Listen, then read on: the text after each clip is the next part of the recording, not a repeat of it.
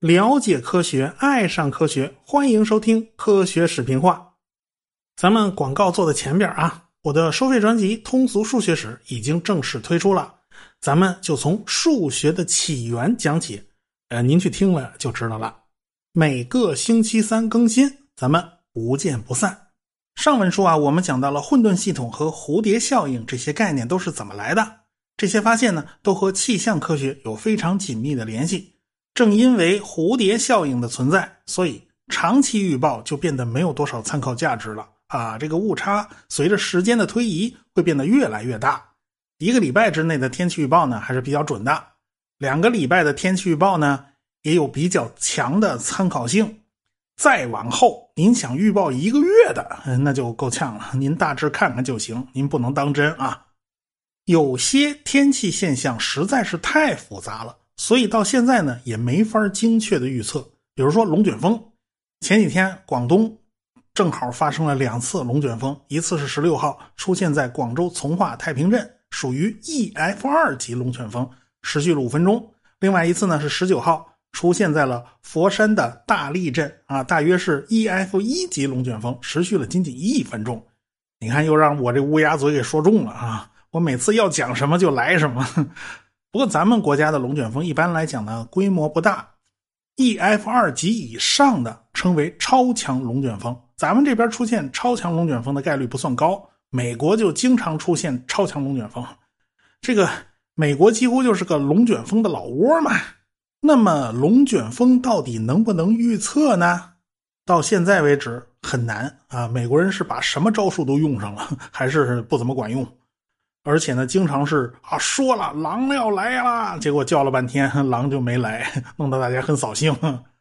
首先呢，这就是个数据分辨率的问题，因为龙卷风尺度不大，这次从化的龙卷风直径不过两百米左右，超强龙卷的直径也不过是一公里啊，也就是大概这个尺度了。这种尺度实在是太小了。像台风啦、什么副热带高压啦，这种天气现象的尺度，弄不好就是几个省的面积 哈。这个你这几公里实在是不够看的。另外呢，龙卷风持续的时间也很短，这次从化的龙卷风持续了不过五分钟，这佛山的才一分钟。台风最长的能持续一个月，那这就没法比了嘛。所以龙卷风无论是在空间尺度还是时间尺度都太小了。现在收集数据的密度呢，就根本不够。咱们国家的自动气象站大概是六万多个，密度上算是世界领先的。但是呢，你要跟这么庞大的国土相比吧，依然很稀疏啊。就算城市里边那个自动气象站的密度高一点，它也高不到哪儿去啊。记录个气团啦、气旋啦这种大尺度天气现象，那分辨率真的是很高了。但是对于龙卷风来讲，那完全不够看的。比如说啊，佛山这一次龙卷风。距离龙卷风最近的气象站在两百米之外，记录到的阵风是五级，也就是每秒十点五米。其他的气象站那距离就更远了，也很可能就没有感觉到有什么龙卷风在发生啊！你感觉都感觉不到，别说预测了。你可能会说啊，它不是有气象卫星吗？啊，气象卫星那个分辨率啊，它也有限啊。一个龙卷风可能在卫星照片上以。一个像素左右哈，而且呢，你还得顾及时间分辨率啊啊！这个气象卫星路过某地上空，一天能来几次啊？很有可能第一次来的时候龙卷风还没发生呢，第二次来的时候龙卷风已经刮完了啊！这卫星上是啥记录都没留下来。现在我们知道了，越是大尺度的预报呢，就相对容易；越是微小尺度的预报呢，就越难。尽管呢，我们不能预报龙卷风这种极端天气现象，但是孕育龙卷风的气象环境，哎，我们还是可以预测的。一般来讲，龙卷风都跟强烈的对流密不可分，往往伴随着雷雨大风啊。美国人对龙卷风就特别关心，毕竟美国人号称是龙卷风的故乡，每年呢都被这个龙卷风啊折腾得够呛。在一九九一到二零一零年间，平均每年发生大概一千两百次龙卷风。一九九五年五月，美国啊在一个月内就发生了四百零八场龙卷风，平均每天发生超过十三次龙卷。所以美国人对龙卷风的记忆是非常深刻的。什么童话故事，什么《绿野仙踪》，讲的就是堪萨斯州的小女孩陶乐斯被一场龙卷风连人带房子一块刮到了奥兹国，可见龙卷风已经成了美国文化的一部分了。二零二一年的十二月份，就是去年十二月，美国曾经出现了一次龙卷风集中爆发的情况，一口气出现了几十个龙卷风，横扫了美国中部的阿肯色、密西西比、伊利诺伊、肯塔基、田纳西和密苏里这几个州，可以说弄得这几个州是损失惨重。那么，美国为什么会成为龙卷风的故乡呢？还是跟美国的特殊地形有关系。美国西边呢是太平洋，东边是大西洋。南边是墨西哥湾，可以说是被海洋包围着，所以美国的水汽就非常充足。水汽充足吧，就为形成大规模的雷雨云提供了条件。雷雨云正是龙卷风的温床。另外一个条件，那就是北美大陆特殊的地形。美国东边有一条阿巴拉契亚山脉，平均海拔九百米；西部呢有一连串的崇山峻岭，中间是一望无际的大平原。更要命的是，美国的山脉全是南北走向。如果冷空气从加拿大一路杀向南方，中间一点障碍都不带有的。那我国地形就不一样了。我国有一条非常重要的山脉，就是秦岭。秦岭是横着的，一下就把我们国家分成了南方和北方，那气候就完全不一样了。像美国这边，他就没这个地理条件嘛，所以啊，他没人中间横插一杠子，结果就出事了啊！每年到了春夏季节，从温暖的墨西哥湾来的暖湿气流，就和来自落基山脉的冷空气在中间那大平原上迎头相碰，这一撞可就不要紧，就会在中部大平原上形成大片的雷雨云。那么，为什么强烈的雷雨云会成为龙卷风的温床呢？因为这个雷雨云呢，往往伴随着剧烈的上下温差。夏天雷雨季节靠近地面的那个地方，气温非常高啊，夏天嘛，怎么也得二三十度是吧？可是雷雨云的顶端，也就是距离地面八千米的地方，这个温度是零下二三十度，这个温度相差太大了。这热空气要上升，冷空气要下降，所以就会形成强烈的对流。这一搅和，哎，这气流就变得乱七八糟的。比如说啊，某个地方气温特别高，所以这儿就形成了一个强烈的上升气流。那一上升，周围的空气全得过来补充啊。你走了，这儿没人了，这儿变真空了，不行啊，是吧？这就好比啊，四面八方的人群都要向中心汇聚，但是大家从四面八方来嘛，方向各不相同，而且不同高度上风向可能也是不一样的。这种现象呢，叫风切变。打个粗糙的比方。大家都见过交通环岛吧？从各个方向来的车辆都汇集到了环岛周围，都在沿着同一个方向开始转圈圈，所以这个空气就转起来了，而且是一边转圈一边上升，这旋风可不就刮起来了吗？其实呢，空气开始旋转的时候，人的眼睛根本就看不到，毕竟空气是完全透明的。但是很快，天上的云层里就会有一个像鼻子一样的漏斗云柱开始往地面延伸。随着空气旋转速度的加快，就会从地面上吸起大量的泥土啊、砖头瓦块之类的碎颗粒。于是你就看见从地面附近升起了一股烟儿，和天上伸下来那个象鼻子一汇合，最后就成了一个通天彻地的龙卷风的柱子。这个过程我们说起来简单，但实际上龙卷风的成因是非常非常复杂的，因为靠近地面的风速往往比较慢。高空的风速呢，往往比较快，这方向也不一定就是一致的。这种情况就叫做风切变，所以导致地面上的气流实际上呈现这种卷地毯的这种模式，就是说上面走得快，下边走得慢，这个一路走着，一路这空气在打滚的往前走，呃，一边滚动还一边扭的歪七扭八的。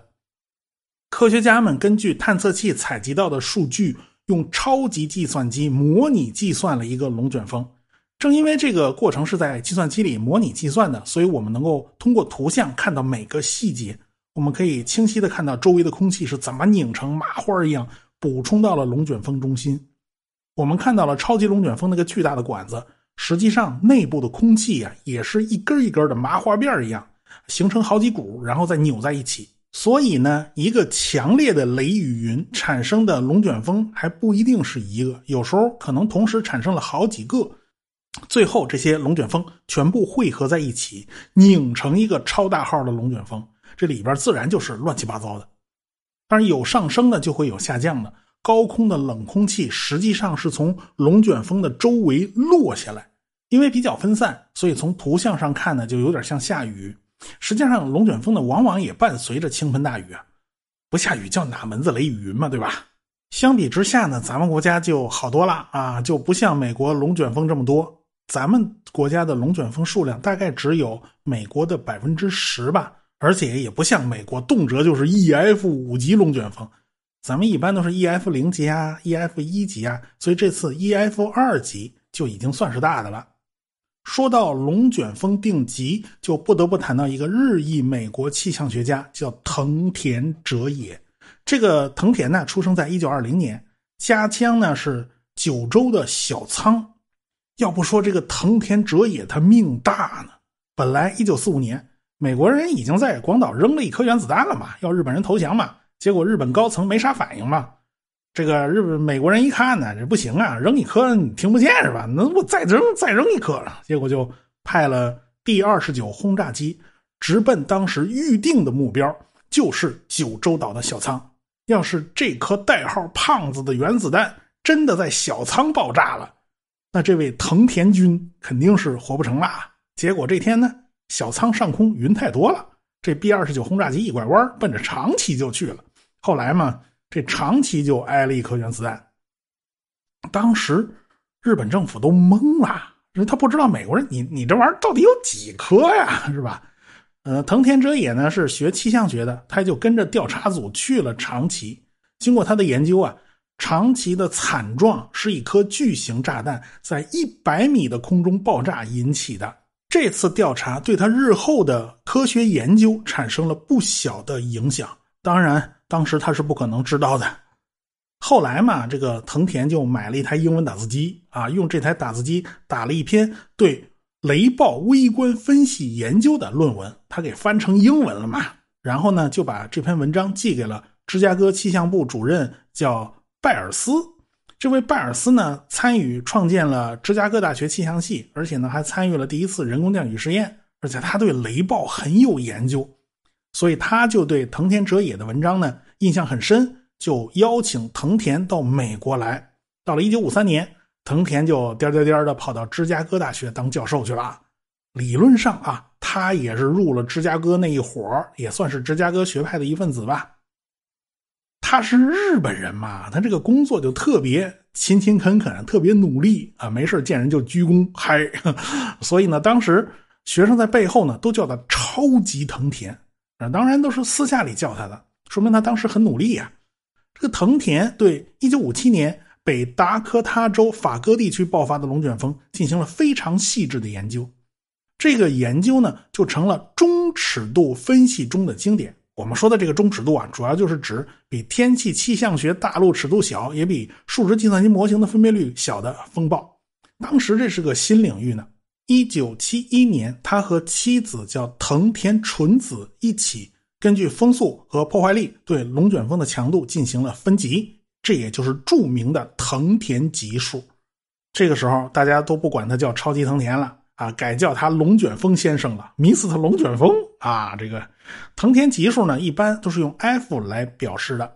当时呢，呃，一个龙卷风强度达到 F 五级，这个龙卷风就已经很了不得了。后来大家改了，就改用增强性藤田级数来表示龙卷风，这也就是我们最常见的 EF 级数。比如说佛山这次龙卷风啊，就是 EF 一级，用藤田的名字来命名这个级数，也算是对藤田两口子的肯定。到了一九七五年的七月二十四号，美国东方航空六十六号航班正从新奥尔良飞往纽约的肯尼迪国际机场。当时纽约地区有雷雨，下午四点多钟，这架波音727客机就准备降落了。当时呢，风还不算大，但是能见度非常差，需要使用仪表盲降。不过呢，前面就是机场跑道了，应该问题不大。哎，就在这架727客机对准跑道准备降落的时候，突然之间来了一阵狂风暴雨，本来飞机要降落嘛，这个头都是略略往上翘的，这倒好，这个飞机就像被一股巨大的力量砸了一下，突然是头一低，直接砸向了地面。结果这架飞机在距离跑道尽头只有八百米的地方摔成了一个大火球啊！飞机上一百二十四人，只有十一人生还。这次事故成了那年最严重的一次空难。后来呢，美国国家航空安全委员会就得出结论。是机组啊，明明知道天气很恶劣，依然选择降落。这个塔台也没有坚决制止啊，这个他们都有责任啊。这主要是人祸，但是还是有业内人士觉得奇怪，为什么这个飞机会突然砸向地面呢？调查结果是，飞机遇上了啊强雷暴导致的逆风，而且还有很强的风切变啊，这个风突然就变顺风了。但是这还是不足以解释六十六号航班遇到的情况。最终，大家就找到了藤田，希望他能解开这个谜团。藤田就看了很多照片，他就想起了以前看到的一些奇怪的现象。一九七四年四月，美国也遭遇了一场啊龙卷风的风灾，而且呢，这场风灾是席卷了西部十一个州，啊，这个面积很大，有的地方吧，这个树木都被连根拔起。按理说呀，这个龙卷风它是个旋风，是个高速旋转的气流。这个树木倒向啊，你怎么也得排列成个螺旋形啊，你得排列成个麻花啊。但是藤田看到的有地有些地方出现了放射型，这树冠子冲外，树根冲里啊，这这不像是被龙卷风刮的，这像被原子弹炸的，这是怎么回事呢？是有谁拿如来神掌拍了一巴掌吗？这不会吧？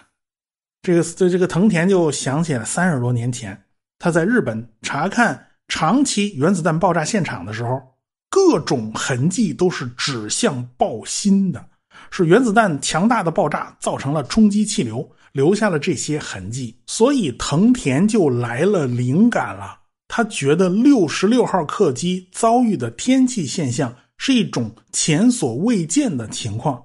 这个气流就像爆炸一样，是从中心往四周扩散的。从一九七五年圣诞节开始，他就开始分析那天的各种各样气象数据，什么雷达图啦、卫星云图啦、传统绘制的天气图了啊，能收集到的资料他全都看了。到了一九七六年三月份，他拿出了一个推测结果，他认定。六十六号航班遭遇了一种前所未见的雷暴新特征，叫下击暴流。上下的下，击打的击。说起来道理很简单啊，这是有一股干冷空气窜进了正在发展的雷雨云之中，和潮湿的空气相遇，结果呢就变成了又冷又潮湿的空气。这种空气特别重。下边热空气很轻啊，上面的冷空气很重啊。上面这股冷空气很可能就会找个薄弱环节，就漏下去了，就跟水龙头放水一样，一股冷空气柱子就砸下去了。到了近地面附近，这个冷空气呢就炸开了，就向四面八方流啊。这个过程就有点像把这个龙卷风颠倒过来啊，只是它不拧麻花，它不旋转啊。所以当时藤田判断。这块巨大的雷暴云里面出现了好几股下击暴流，而且呢还不是一股喽，但是它每一股呢都不太宽。飞机要是运气好，从这空隙里面钻过去了，那就问题不大。你要是恰好运气差，正好从这下击暴流中间穿过去，那就跟直接走进了大瀑布的效果差不多，你直接就被气流给往下一拍，结果这六十六号航班就吃了这个亏嘛。当然，在气象学界里面，大家都半信半疑啊。你是不是这个藤田把以前司空见惯这个下沉流现象当做新现象了嘞？那这可不一定了啊。但是广大飞行员就觉得啊，这个藤田说法很有道理，因为他们都有切身感受啊。有时候他们开着飞机穿过某些风不大、雨也不算很大的地区，就曾经被突然砸了一下。就在那个时代呢。平均每十八个月就会有一架飞机因为风切变而坠毁，所以大家也头疼啊，谁也搞不清楚这到底是怎么回事到了一九七八年的五月二十九日，藤田和威尔逊在伊利诺伊州的约克维尔附近，从多普勒雷达上第一次观察到了微下击暴流。说叫微夏季暴流，其实一点都不好惹啊，它只是范围小，但是砸下来的风速那一点都不慢。有三台多普勒雷达在芝加哥周围就摆了个三角形嘛。一九七八年的整个夏天，他们一共探测到了五十个微夏季暴流。原本呢，藤田他们估计这种夏季暴流应该是很罕见了。为了广撒网，他们的探测网络范围呢就变得比较大，以至于分辨率不够。所以航空部门看了气象数据以后，还是有点将信将疑。到了一九八二年，藤田和其他科学家在丹佛机场周围布置了更多、更稠密的多普勒雷达。这一次，他们抓到了一百八十六个微夏季暴流，这就说明这种现象不仅存在，而且很常见。微夏季暴流的直径在四公里以下啊，这个标准是藤田定的标准啊。再大了，那就不叫微夏季暴流了，叫巨暴流了。夏季暴流对于处于起降阶段的飞机特别危险。你想啊，这夏季暴流是一股冷空气柱直接砸向地面，基地面附近呢，这个气流就向四面八方散开了。飞机飞到这儿，猛地就被砸了一下，这高度立刻就降低了一大截儿。这还不算完呢，飞机高度一降低，再往前飞的时候，恰好就飞进了夏季暴流扩散向四面八方的水平气流里边。这个时候，飞机突然觉得怎么开始我逆风，然后飞进来以后被砸了一下，再往前飞就变顺风了，这就导致机翼和空气的相对速度大大下降。升力也就跟着大大下降。飞行员这个时候拼命想把飞机拉起来，结果这个飞机都变得力不从心，结果就啪嚓一下拍到地上了。美国东方航空的六十六号班机就是这么坠毁的。一九八三年，一个非常强的夏季暴流袭击了安德鲁斯空军基地，速度达到了每小时两百四十公里，这是目前观察到的最强的一个夏季暴流。安德鲁斯空军基地那可是非同小可呀，那是美国总统空军一号座机的专用机场啊。好在里根总统的空军一号在六分钟以前成功的降落了，他要再晚六分钟，那就悲剧了，好险呐！一九八五年，一架洛克希德 L 幺零幺幺客机则遭遇了夏季暴流，在达拉斯机场坠毁，死亡一百三十七人。从此，各家航空公司都学乖了哈，加强对飞行员应对夏季暴流的培训。另一方面，机场气象部门加大检测力度啊，这个空气没有办法被直接看见，但是可以用雷达监视空气之中的水滴形成的回波信号。这就是气象雷达的基本原理。咱惹不起，咱还躲不起嘛？咱提前发现行不行啊？从此，因为夏季暴流导致的航空事故就大大减少了。尽管还是有，但是总比以前少很多。但是你别以为着夏季暴流只对航空业会产生巨大的威胁，不是啊，它对地面的建筑物啊都可以产生非常大的威胁。有的时候，你看那小树林里面那个树怎么倒了一片，跟爆炸一样？那你以为是外星人干的？你以为是停了个 UFO 呢？不是，这是夏季暴流干的。还有人记得二零一五年六月一日的东方之星号帆船事故吗？当时的湖北省监利县长江水域遭遇了暴风雨的袭击。现在专家调查得出的结论就是，东方之星号遭遇了下机暴流，瞬间风速达到了每小时一百一十公里，所以这船呢一下就被吹翻了，造成了重大的灾难事故。尽管现在。夏季暴流造成的这些事故呢，还时不时的会出现，但是毕竟比以前好多了，因为人类已经有了很多预防手段了。这个人类啊，总是吃了大亏，他才知道长记性。如果不是藤田发现了夏季暴流，人类还不知道要遭受多大损失，吃多大亏呢。所以藤田也算是为人类做出了巨大的贡献。一九九八年，藤田在芝加哥的家中去世了。享年七十八岁。有些灾难呢是瞬间发生的，瞬间结束的，快的让人无法应对；但是有些事儿呢却非常非常的缓慢，甚至缓慢到让你感觉不到危险的来临。下一次呢，我们就讲讲气候变化，这里边还有咱们中国人的贡献呢。咱们下次再说。科学声音。